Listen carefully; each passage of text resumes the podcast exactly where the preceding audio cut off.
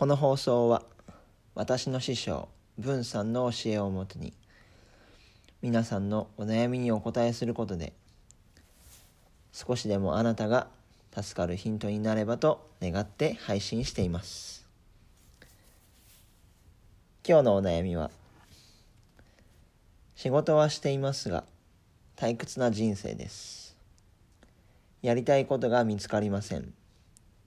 どうしたらやりたいことが見つかりますか？という質問をいただいております。早速私の師匠の文さんならこんな風に言うと思います。という回答を答えていきたいと思います。そうでしょうね。みんな悩むことです。それはとっても正しくて大切なこと。素晴らしい。でも辛いでしょう。私は農家に生まれてそれも次男坊で今なら自由でいいねと言われるかもしれないけれど私が生まれた頃は全く恵まれない立場でした。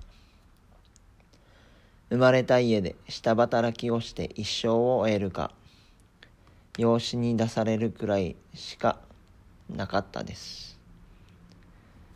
私は農家に養子に出されたのですが辛かったです。でも私は与えられたことを受け止めていくように親から教えられて育ったのでそこで与えられたことを受け止めていこうと思いました。ご縁ですね。みんなそれぞれにご縁がある。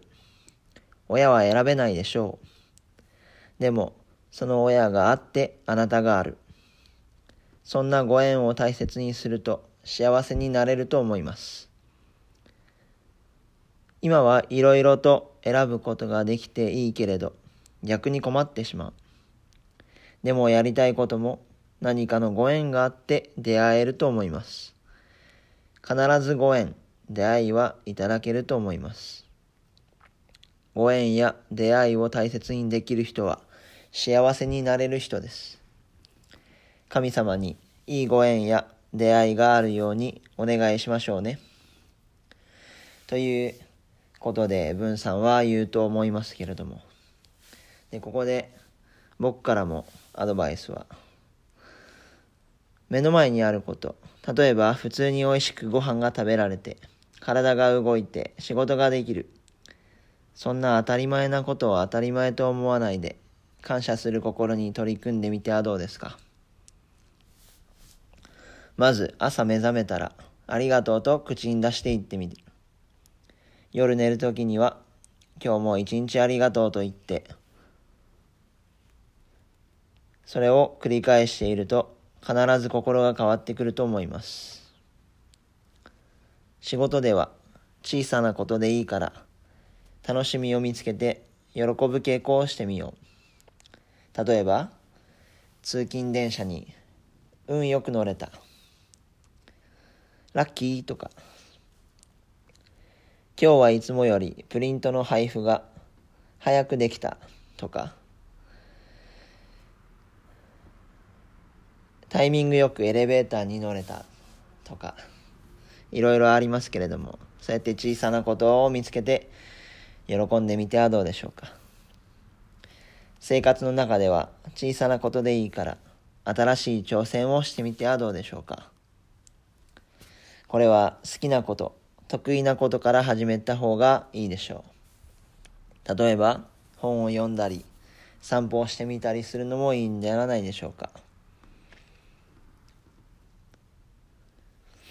そこから新しい発見もあると思います。そんな心の向きになると必ずいいご縁、出会いが生まれるに違いありません。というような感じで。毎週日曜日に皆さんのお悩みに答えていきたいと思います。今回の感想コメントお待ちしております。今週も皆さんの幸せを祈っております。それではまた来週日曜日にお会いいたしましょう。バイバーイ。